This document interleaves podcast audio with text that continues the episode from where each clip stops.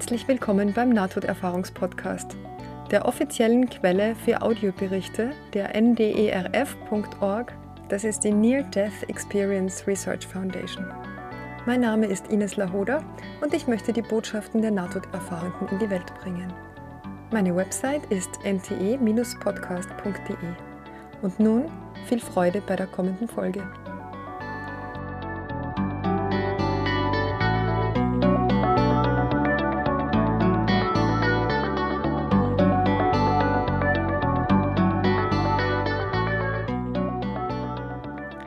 Heute erzähle ich euch die Nahtoderfahrung von Matthew.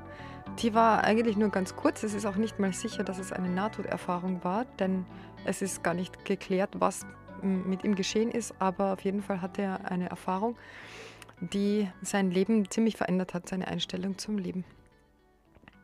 Am Freitag, dem 14. Juni 2018, beendete ich eine lange Trainingseinheit.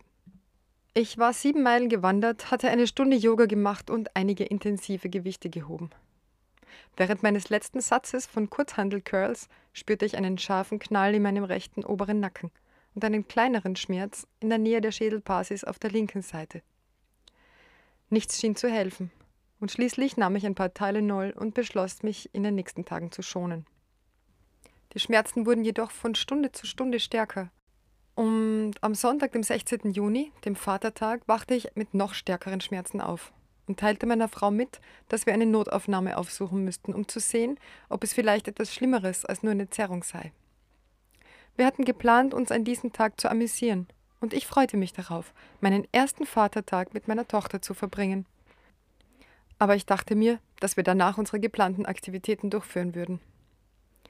Als meine Frau sich fertig machte, um zu gehen, und ich unten beim Baby war, maß ich meinen Blutdruck, da die Schmerzen noch stärker wurden und er ziemlich hoch war, 180 zu 90 oder so. Ich fühlte mich zu diesem Zeitpunkt nicht sehr nervös oder ängstlich, war aber durchaus besorgt. Zehn Minuten später begann mein Sehvermögen zu schwanken, und die Schmerzen fühlten sich an, als ob ein Gorilla von einem Gebäude gesprungen wäre und mir mit jedem Herzschlag auf den Kopf geschlagen hätte. Ich forderte meine Frau auf, nach unten zu kommen, holte mein Handy heraus und sagte ihr, sie solle den Notruf anrufen, während meine Stimme zu lallen begann und ich auf dem Boden zusammenbrach, während meine Sehkraft schwand. Der Schmerz war unerträglich.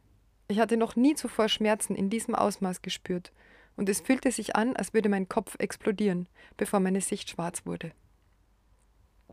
Zu diesem Zeitpunkt fühlte ich mich, als wäre ich gestorben, oder zumindest dem Tod näher als je zuvor in meinem Leben. Während ich mich auf das vorbereitete, was auch immer als nächstes kommen mochte, überkam mich ein absoluter Friede, und ich hörte eine Stimme sagen Alles wird gut, entspann dich einfach. Nicht mit meiner Stimme, sondern mit einer Stimme, die wie ein älterer Mann oder ein Blumenkind aus den 60er Jahren klang. Mit anderen Worten, ein Hippie. Ich konnte nicht erkennen, wer da sprach, und ich hatte diese Stimme auch noch nie gehört, aber sie kam mir vertraut und beruhigend vor. Ich fühlte mich mit ihr und mit allem um mich herum verbunden, und als ich meine Umgebung losließ, fühlte es sich an, als wäre ein Teil meines Egos gestorben. Und alles, was geschah und bis zu diesem Zeitpunkt in meinem ganzen Leben geschehen war, ergab für mich einen perfekten Sinn. Und dann hörte der Schmerz für eine kurze Sekunde auf, und ich war wieder in meinem eigenen Körper und nahm wahr, was um mich herum geschah. Ich bin mir nicht sicher, wie lange ich weg war, es können Sekunden gewesen sein, aber es fühlte sich auch wie Tage an. Der Schmerz kehrte nach einem Moment zurück, aber er war erträglicher, wenn auch von gleicher Intensität, als könnte ich den Schmerz einfach ignorieren. Ich konnte mich überhaupt nicht bewegen und meine Stimme war undeutlich. Aber ich konnte ganz klar denken und meiner Frau am Telefon Anweisungen geben, was sie sagen sollte. Und ich bat sie, ein paar Freunde und Familienangehörige anzurufen, damit sie vorbeikamen, denn ich wusste, dass ich ins Krankenhaus gehen würde und ich wollte nicht, dass sie allein war. Ich konnte mich selbst auf Schlaganfallsymptome untersuchen und hatte nicht den Eindruck, dass es sich um einen Schlaganfall handeln könnte, da die Lähmung auf beiden Seiten des Körpers auftrat und mein Gesicht nicht schlaff war. Ich fühlte mich auch sehr klar im Kopf und bewusster als je zuvor in meinem Leben, trotz der Schmerzen und der Unfähigkeit, mich zu bewegen und meine Gedanken durch den Mund zu artikulieren. Tatsächlich war ich ganz ruhig und fühlte mich überhaupt nicht in Gefahr. Nachdem der Krankenwagen eingetroffen war, konnten sie mich aufsetzen und, und mein Körper begann unkontrolliert zu zucken und zu zittern. Nach etwa 10 bis 15 Minuten konnte ich aufstehen und mit Hilfe zum Krankenwagen gehen. In der Ambulanz und im Krankenhaus hatte ich einen weiteren Lähmungsanfall. Ich hatte keine Angst, sondern war nur sehr dankbar und froh, dass ich noch am Leben war. Der Arzt, der mich zum ersten Mal sah, hielt es für eine Panikattacke, ordnete aber dennoch eine MRT- und CT-Untersuchung an, die beide ohne Befund waren. Kurz darauf wurde ich entlassen und musste zum Auto gebracht werden, um nach Hause gefahren zu werden. In den nächsten Wochen hatte ich das Gefühl, dass ich mich noch nicht ganz an meinem Körper gewöhnt hatte. Beim Hinuntergehen der Treppe musste ich viel nachdenken und die Handläufe benutzen, und ich stotterte während und nach der Operation, was wieder auftrat, wenn zu viele Informationen in mein Gehirn gelangten, als ob es einen Kurzschluss hätte. Es kostete mich auch einige Mühe, an manchen Tagen einfach nur zu gehen, ohne über mich selbst zu stolpern. Wahrscheinlich hätte ich nicht Auto fahren sollen, und innerhalb weniger Wochen nach dem Ereignis überfuhr ich ein paar Stoppschilder und eine rote Ampel, so dass meine Frau das Autofahren übernahm, bis ich mich wieder bereit fühlte zu fahren. Nach zwei Wochen konnte ich meinen Hausarzt aufsuchen und hatte immer noch anhaltende Symptome wie Stottern oder Probleme beim Gehen. Es dauerte ewig, bis ich einen Termin bekam. Der Arzt überwies mich sofort an einen Neurologen, bei dem es sechs Monate dauerte, bis ich einen Termin bekam. Zu diesem Zeitpunkt hatte ich mich von dem, was passiert war, vollständig erholt und es wurde eine komplexe Migräne diagnostiziert, die Katatonie verursacht. In diesem kurzen Moment, in dem ich auf dem Boden lag, änderte sich jedoch meine gesamte Lebenseinstellung und ich glaube zum Besseren. Vor diesem Ereignis schien mein Leben auf Autopilot zu laufen, und obwohl ich mich glücklich fühlte, ging ich nur den Dingen nach und lebte nicht mit Sinn. Bevor das passierte, war ich einigermaßen religiös, aber ich hatte mich schon eine Weile davon entfernt und besuchte nur noch gelegentlich die Messe. Jetzt habe ich das Gefühl, dass die organisierte Religion nichts mehr für mich tut, und ich habe mich auf meine eigene Reise der Selbstentdeckung und des Wachstums begeben. Und ich habe festgestellt, dass ich mich dadurch wirklich mehr mag und mich bemühe, zu allen Menschen freundlicher zu sein. Jetzt konzentriere ich mich mehr darauf, Verbindungen zu anderen zu finden und die beste Version meiner selbst zu sein, damit ich mich besser um die Menschen um mich herum kümmern kann. Dieses Ereignis hat mir auch geholfen, Dinge aus meiner Vergangenheit auszugraben, die ich vergraben hatte und nicht bereit war, mich damit auseinanderzusetzen oder darüber zu sprechen. Vor allem, wie viel Selbstzweifel und Imposter-Syndrom ich hatte, was zu negativen Gedanken und Gefühlen führte. Ich habe das Gefühl, dass dies größtenteils aus meiner Kindheit stammt, als ich versucht habe, so zu sein, wie meine Mitmenschen mich haben wollten und nicht einfach ich selbst war. Außerdem sind meine Träume, wenn ich sie habe, sehr viel lebhafter und ich kann mich im Allgemeinen sehr gut an sie erinnern und habe von Zeit zu Zeit luzide Träume. Was auch immer in diesem kurzen Moment mit mir geschah, als ich die Stimme hörte und auf dem Boden zusammenbrach, fühlte sich realer an als alles, was ich zuvor empfunden hatte. Und ich habe keine Angst vor dem Tod oder dem, was danach kommen könnte. Meditation und Atemübungen sind Teil meiner täglichen Routine. Und ich habe mit dem intensiven Training aufgehört und konzentriere mich stattdessen darauf, einfach nur gesund zu sein und durch die Natur und das Zusammensein mit Freunden und Familie mit der Welt um mich herum in Verbindung zu treten. Ich versuche auch, mit mich mit mir selbst zu beschäftigen und neue Hobbys und Möglichkeiten zu finden, die Welt zu erkunden. Ja, was da wohl passiert ist, beschreibt er ja selbst. Ähm, es ist ein Teil von seinem Ego gestorben. Und so wie er es beschreibt, ähm, ja, klingt das für mich wie ein Leben mit weniger Ego auf jeden Fall. Viele, viele Sachen fallen weg, wenn man so ein kleinen Ego-Tod erlebt, was auch immer da passiert ist bei ihm. Also er hat ja keinen Befund. Ich dachte auch zuerst, irgendwas, irgendein neurologisches Problem ist da aufgetreten, aber das war es gar nicht, sondern eine Migräne. Äh, mit Migränen kenne ich mich nicht so gut aus. Ich weiß nicht, ob eine Migräne sowas auslösen kann. Ähm, auf jeden Fall wird er ja von selbst wieder gesund, nachdem er bei allen Ärzten keine, keine Termine bekommt. Und ja, ähm, dieses Gefühl des Aufgehobenseins und des, der Ruhe und des Friedens oder vielleicht auch der Entspannung, also diese Stimme, die er da gehört hat, die sagt, alles wird gut, entspann dich einfach. Dieses Gefühl trägt er weiter in, in sein weiteres Leben. Und diese, dieses, ach ja, was auch noch sehr interessant ist, finde ich, ist diese, mh, mm, dieses Bewusstsein dafür, dass alles, was bis zu diesem Zeitpunkt in seinem Leben geschehen ist, äh, einen perfekten Sinn ergibt. Also dieses Sehen von dem großen Plan, möchte ich sagen, obwohl das Wort Plan ja eigentlich schon beinhaltet, dass da jemand wäre, der das geplant hat. Das wissen wir ja gar nicht. Aber dieses, diesen Sinn in allem zu sehen, einfach alles ist sinnvoll, weil es so ist, wie es ist.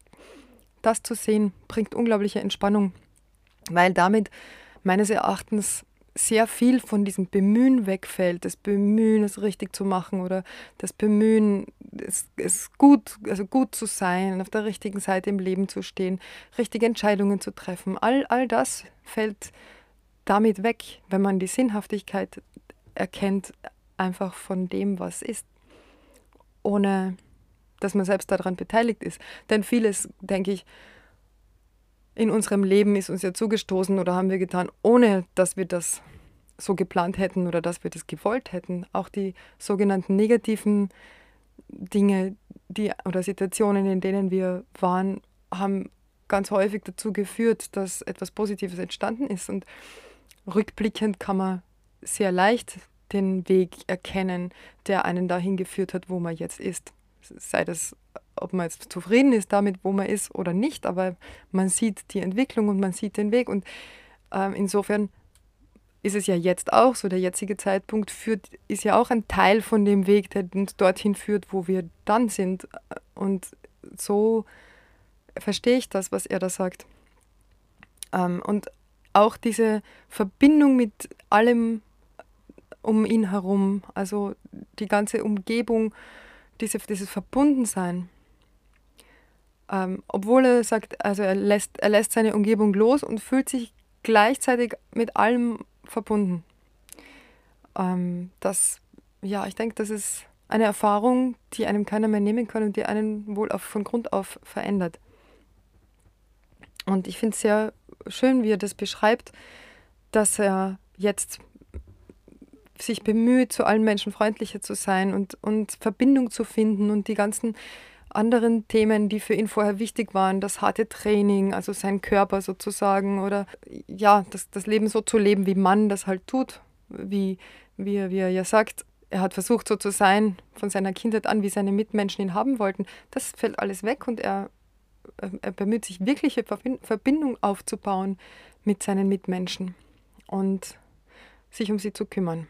Und ich denke, das ist eine direkte, eine direkte Folge von dem Loslassen oder dem Sterben des, eines Teils seines Egos, so wie er es sagt.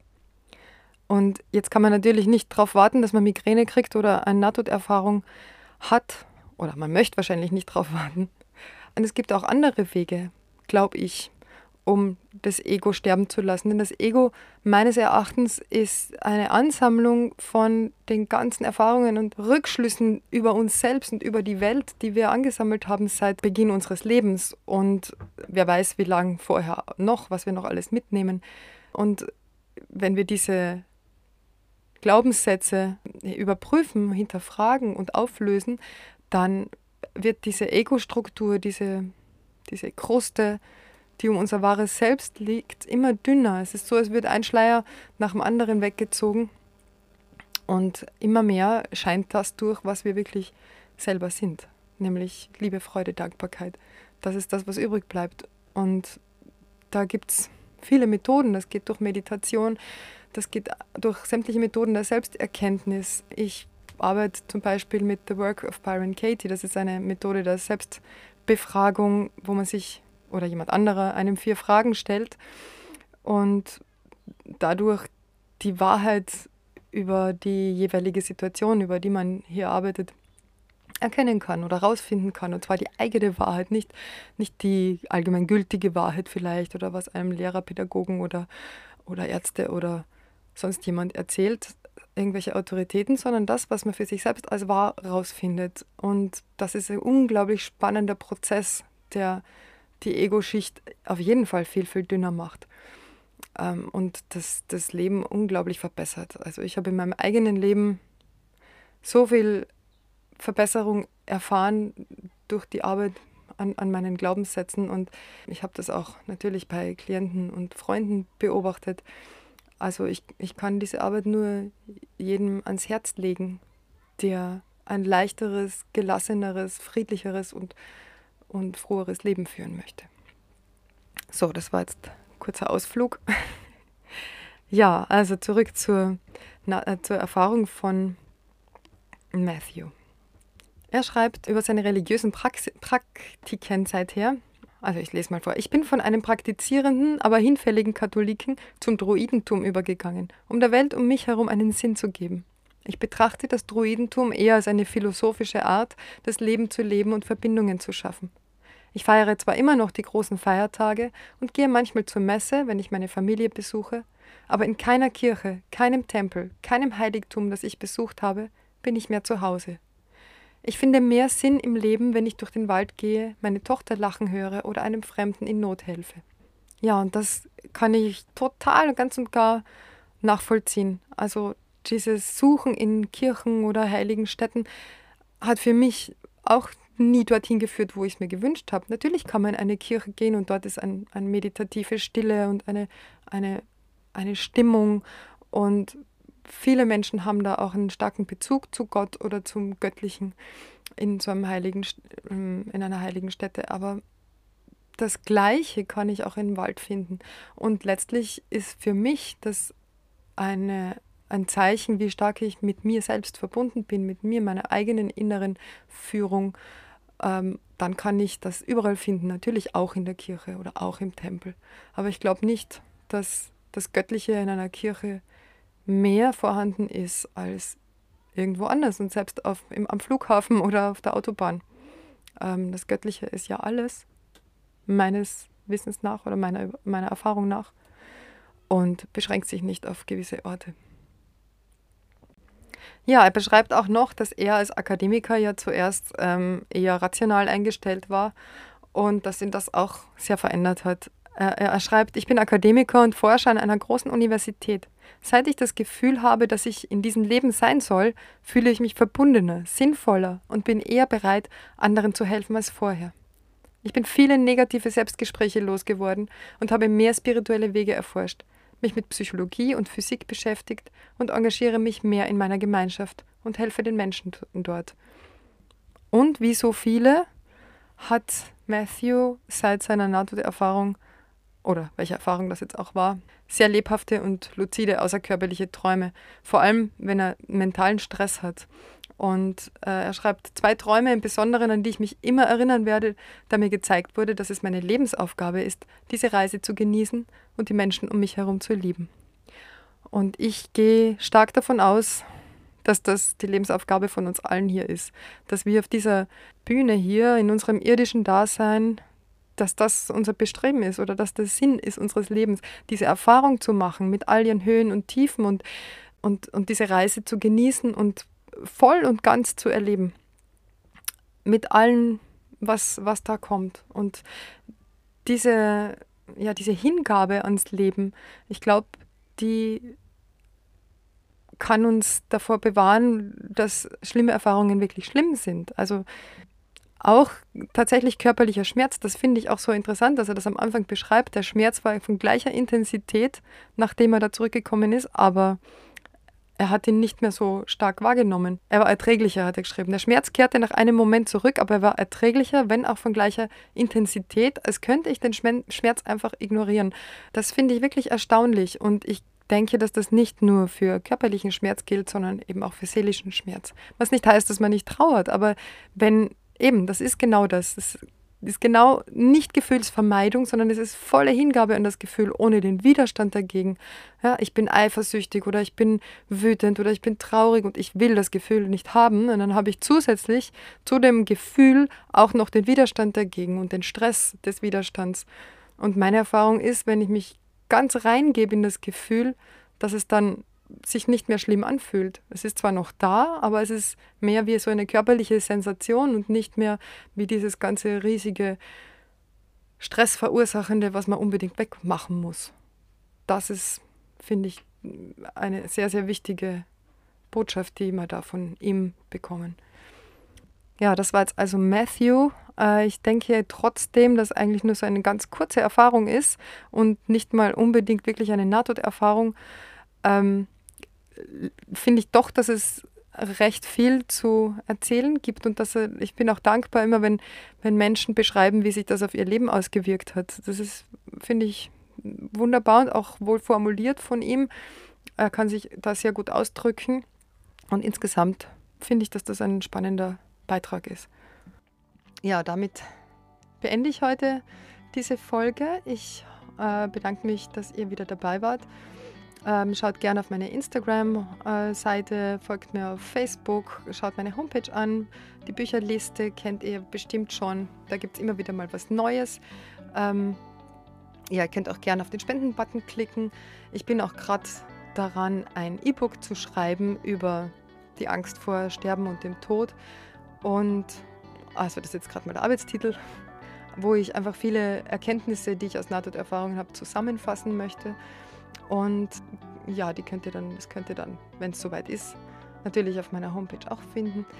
Ich habe auch einen YouTube-Kanal, allerdings habe ich da schon länger nichts mehr hochgeladen, aber das hole ich demnächst nach. Vor allem, wenn es wieder mal ein Interview gibt, dann könnt ihr auch wieder mal die Gesichter zur Stimme, zu den Stimmen hören, äh, sehen, meine ich.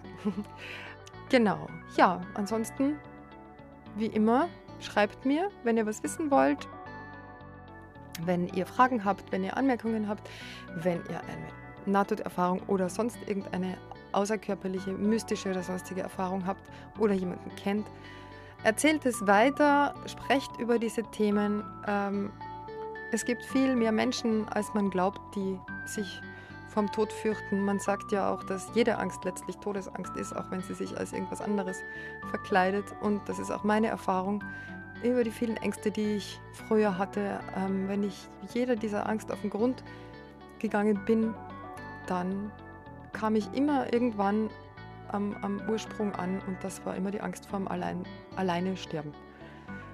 Und ja, wenn man diese Angst an der Wurzel packt, sozusagen, dann lösen sich ganz viele andere Ängste von selber mit auf. Ja, das wollte ich nochmal hier lassen. Heute ist mein Botschaftstag anscheinend. Gut, damit verabschiede ich mich jetzt aber wirklich. Ich wünsche euch alles Liebe, herzlichen Dank fürs Zuhören und bis zum nächsten Mal.